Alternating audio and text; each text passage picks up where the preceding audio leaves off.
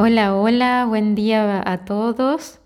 Eh, bueno, con respecto a la pregunta que recibimos sobre cuáles son las causas que generan diverticulitis, les comento. Primero, me gustaría dejarles en claro que antes de la diverticulitis la persona ya tiene divertículos en su colon, que son como pequeñas hernias en la pared del intestino y, estas hernias son como bolsitas para adentro del tejido y que si no salen los desechos que pueden entrar ahí, con el tiempo pueden generar una inflamación, una infección. Y es a eso lo que se le llama diverticulitis. Ahora, teniendo en cuenta cómo funciona, ¿sí? les cuento desde la decodificación biológica cuáles son las posibles causas, los posibles conflictos que tiene la persona y que a nivel consciente no lo está pudiendo resolver. Entonces su cuerpo expresa con la enfermedad. Eh, generalmente al afectarse el intestino, el colon, significa que hay algo feo, algo desagradable para la persona que no está pudiendo eliminar de su vida, por eso afecta el órgano que es para eliminar los desechos del cuerpo. Hay algo que la persona está rechazando, que no quiere aceptar y que sin embargo lo penetra hasta los intestinos. Esa es la sensación.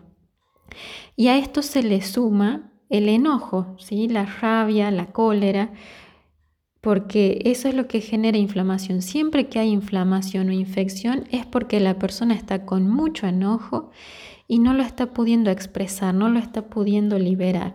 Y de acuerdo a lo que le está enojando es el órgano que va a afectar. ¿Sí? En este caso, la persona puede sentirse que está en un callejón sin salida, por eso es la forma del divertículo, y es como que le gustaría eliminar esa situación de su vida, dejarla atrás, olvidarse, pero no está pudiendo porque le gana el enojo. ¿Sí? Por un lado puede sentir que quiere perdonar lo que está pasando, ¿sí? que quiere evacuar, que quiere eliminar esta situación, ¿sí? pero como no logra hacerlo, vuelve a caer en el enojo y siente que tiene que aguantar y se queda con ese enojo y entonces ese enojo es lo que genera tanta inflamación, empeora. ¿sí? Generalmente son personas que usan la frase perdono pero no olvido. Y es ahí el problema del intestino, ¿sí? todo lo que no suelta el colon ya es porquería, entonces nos va a intoxicar, no le va a hacer daño a la otra persona, nos va a hacer daño a nosotras, a nosotros, ¿sí?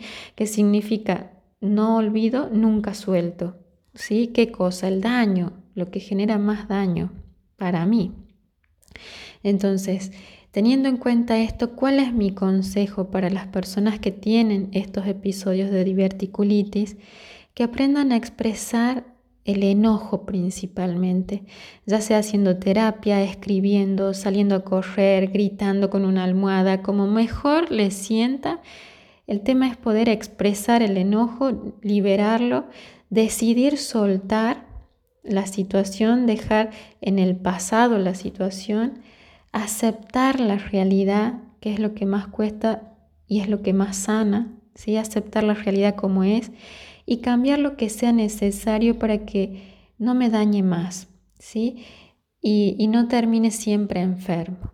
Bueno, espero les haya sido importante el tema de hoy. Les mando un abrazo muy grande a todos los oyentes y al hermoso grupo de este programa.